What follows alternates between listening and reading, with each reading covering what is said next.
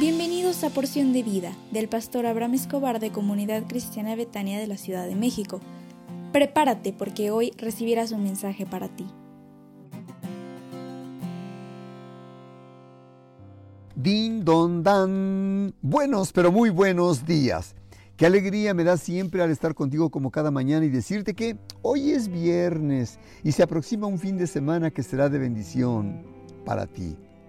Hoy quiero comentar contigo la duda que tienen algunos. Al orar, ¿debemos pedir que se haga su voluntad?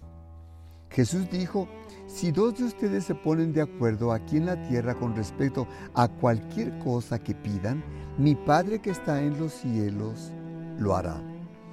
Esto tiene una larga historia de requisitos en la tradición del Antiguo Testamento acerca de ponerse de acuerdo sobre algún asunto. Sin embargo, a primera vista, una lectura sencilla de la escritura le te hará pensar que todo lo que tienes que hacer es encontrar a otra persona que esté de acuerdo con lo que tú deseas para que lo que tú deseas sea hecho. ¿A cuántos de nosotros nos gustaría ver la cura de un cáncer? O que todas las guerras del mundo se acabaran para siempre. Si pudiéramos hallar otra persona que estuviera de acuerdo con nosotros. Conforme a lo que Jesús dijo, ahí se llevaría a cabo instantáneamente. Obviamente, no es eso lo que quiso decir cuando podemos estar categóricamente absolutamente seguros de que vamos a obtener lo que pedimos.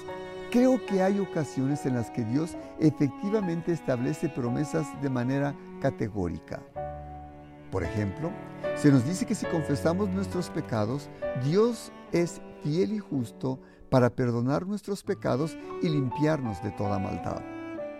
Creo que la escritura deja en claro que cuando una persona se arrepiente de su pecado, viene ante Dios con un espíritu sincero de contrición y confiesa y reconoce ese pecado ante Él, y esa persona puede creer con absoluta certeza que su oración ha sido oída y contestada.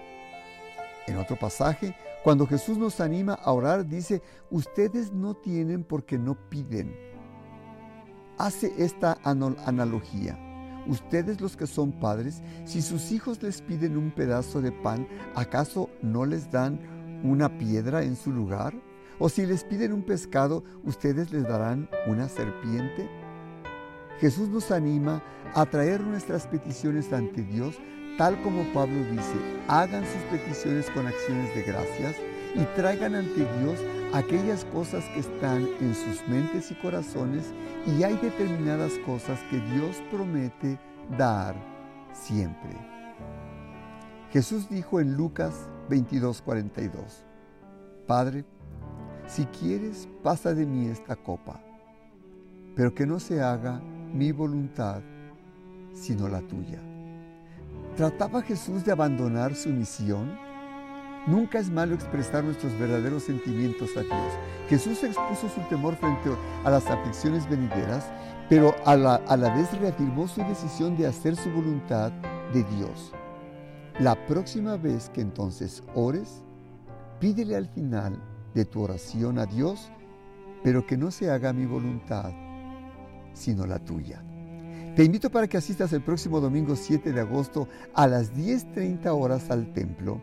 Y como es primer domingo de mes, no se te olviden traer tus alcancías.